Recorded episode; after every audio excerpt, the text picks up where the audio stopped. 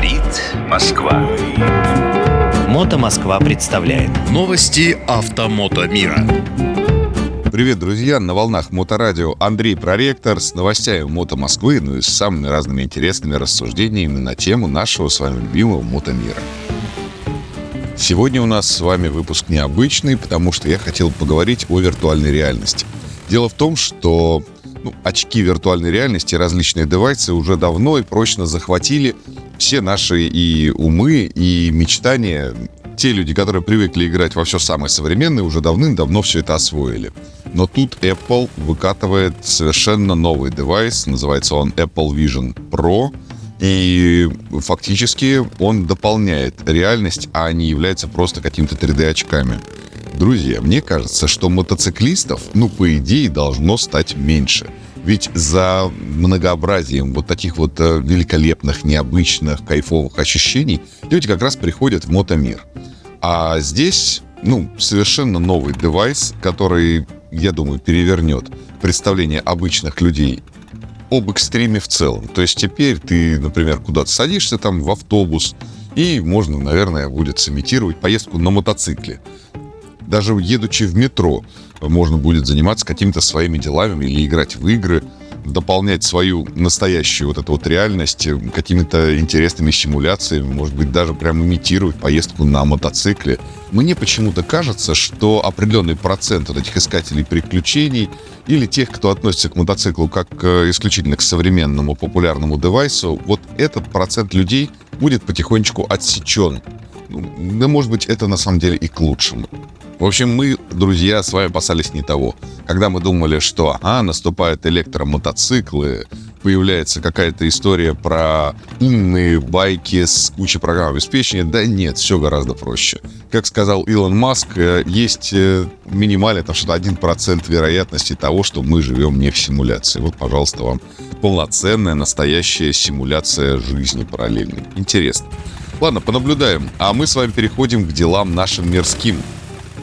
На дворе февраль месяц. Если вы вдруг размышляли о покупке нового мотоцикла, о замене мотоцикла, о выборе поддержанного, ну, так или иначе, если вы планировали связаться с рынком мотоциклов, то это нужно делать как можно раньше. Несмотря на то, что страшные морозы стоят за окном, несмотря на то, что снег идет, вот это все. Друзья, уже все, уже весна на породе, сейчас цены пойдут вверх. Если вы собирались выцепить какой-нибудь экземплярчик подешевле, да хороший, ну, самое время. В Москве, я вам точно говорю, через буквально три недели уже не останется хороших живых вариантов. Потому что все самое лучшее, все самое сладкое будет вытащено. А те, кто проспали, либо будут докатывать на том, что есть, либо будут ну, выбирать из оставшегося. Обычно уже где-то к марту, а уж тем более к апрелю, выбрать из интересного практически нечего. Ну, однако же и сами цены на мотоциклы в преддверии выборов не стремятся лежать на полу. Я думаю, что дальше, уже ближе к апрелю и тем более там в мае, мотоциклы будут стоить каких-нибудь безумных денег. Вероятность такого события очень велика от вопросов мирских давайте опять вернемся к э, новым технологиям. В данный момент обсуждается законопроект о беспилотных автомобилях и вообще беспилотных транспортных средствах. Туда, несомненно, будут включены все возможные э, автомобили или всякие двигающиеся самобеглые коляски, которые будут передвигаться по дорогам общего пользования. Господа, государство готовится регулировать эту область. Это я к чему? Э, если уж уже у нас в правительстве взялись за беспилотные технологии, именно то, что у нас э, надо отрегулировать, деятельность такси, я своими глазами законопроект уже видел, там регулируются вообще все сферы деятельности. То есть то, что мы с вами рассуждали о например, каких-нибудь автомобилях Тесла, которые сами по дороге едут. Нет-нет, все гораздо серьезнее. Там прописана и ответственность, и правила взыскания при страховых случаях, э, и так далее, и тому подобное. Вот эти вот автомобили с надписью Яндекс э, или автомобили с надписью Сбер, которые оснащены специальными устройствами для распознавания дорожных знаков, для распознавания разметки, ситуации, дорогах общего пользования. Ну, все, теперь эти автомобили уже практически в правом поле. Я думаю, что законопроект законом станет ну, в обозримом будущем, потому что у нас обычно подобные инициативы долго не залеживаются. И уже совсем скоро мы с вами увидим ну, абсолютно киберпанк. У нас будет Лилу Даллас, э, и что там было в фильме «Пятый элемент», помните?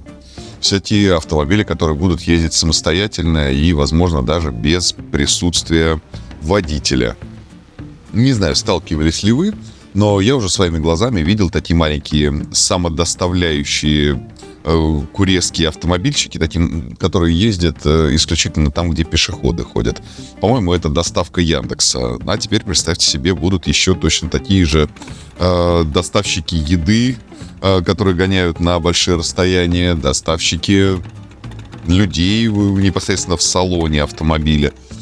Наверное, то же самое будет с э, фурами, с грузоперевозками, потому что на обсуждении вот этого документа, законопроекта активно обсуждали именно использование в качестве коммерческих грузоперевозок. Мне кажется, что сама история с фурами – наверное, может получить какое-то развитие, но, наверное, не у нас в стране. Скорее всего, где-то в Европе, где все просто и понятно, потому что я не представляю себе, каким образом какой-нибудь э, искусственный интеллект в фуре, который везет эту фуру без участия человека, э, проезжает, ну, некоторые наши там дорожные неровности. У нас э, чем дальше от э, западной части страны, тем дорожки похуже. Как он заезжает на весы, на всякие там продавленные, как он с полицейскими договаривается. Например, полицейские будут хотеть досмотреть его груз, или там намерили какое-нибудь нарушение, или еще что-то. Что он делать-то будет?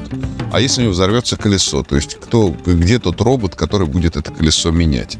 Ну и все остальные вещи, которые присущи жизни отечественных дальнобойщиков, тоже непонятно, как робот будет исполнять. Хотя, конечно же, как говорится, это разговоры в пользу бедных. Наверняка огромные транснациональные там корпорации, которые будут внедрять искусственный интеллект в управление грузоперевозками или такси, или доставкой. Наверняка они вот эти вот вопросы все продумают. И это станет таким же привычным атрибутом, как и вот использование нами, например, больших э, объемов данных в телефонах, смартфонах, использование нейросетей и всяких разных чат GPT и им подобных. Ну, почему-то мне кажется, что беспилотные автомобили — это вопрос совсем-совсем ближайшего будущего. А там и беспилотные мотоциклы подоспеют с VR-очками, как мы с вами говорили, и все.